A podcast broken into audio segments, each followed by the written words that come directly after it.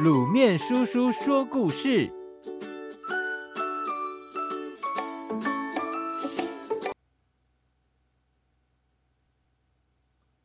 会同捉老虎。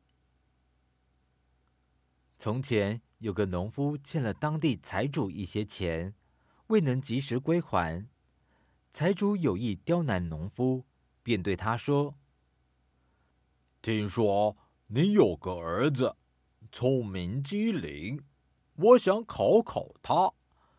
如果我出的问题难不倒他，我们之间的欠债就一笔勾销；否则，你要加倍偿还。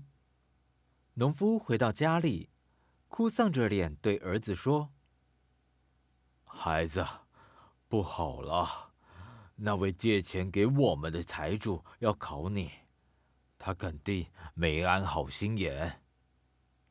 儿子听到以后，对父亲说：“爸爸，别担心，我有办法对付他。”父子两人随后来到财主家，村里的人听说后，也纷纷跑来看热闹。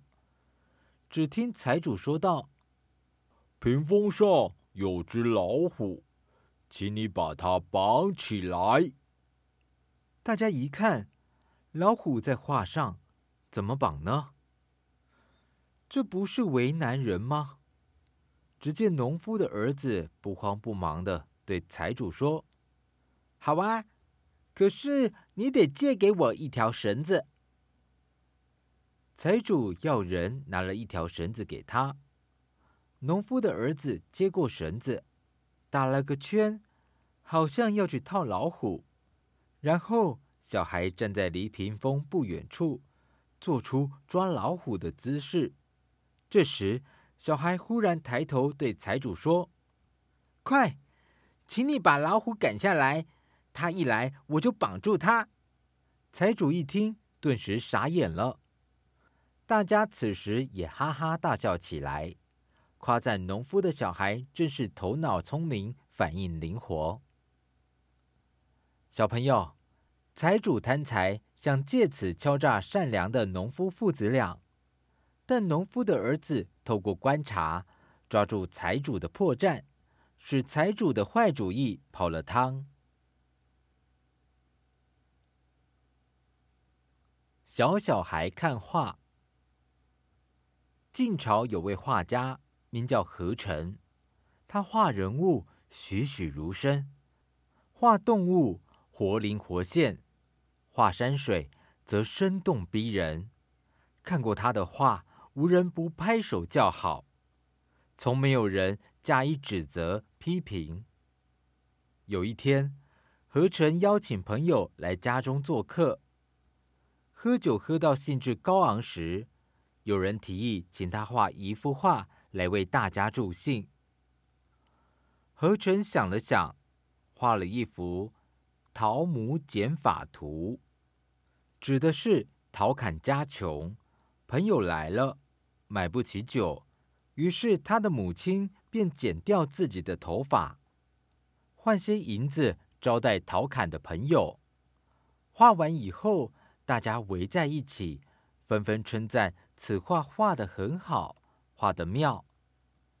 但就在这时，一个经常来他家玩的小孩突然说。画的是不错，可是有个地方不对。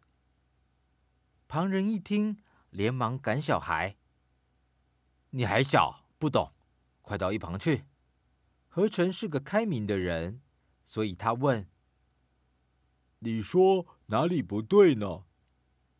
小孩说：“画上的人家没有钱，可是为什么桌子上还有一个金簪呢？”若有一只金簪，不就可以用它来换钱买酒请客了吗？大家一听，纷纷凑前一看，画中的桌子上面果然有一枚闪亮的金簪。众人改口称赞小孩聪明伶俐，善于观察。何成也十分欣赏这个勇于提出问题的孩子，并把金簪改成竹簪。小朋友，每个人都有疏忽的时候，不要以为专家就一定是对的。只要心中有疑问，就要勇敢提出来。故事中的何成是个很有成就的人，但遇到问题时依然非常虚心的请教，不耻下问。这种精神也非常值得我们学习。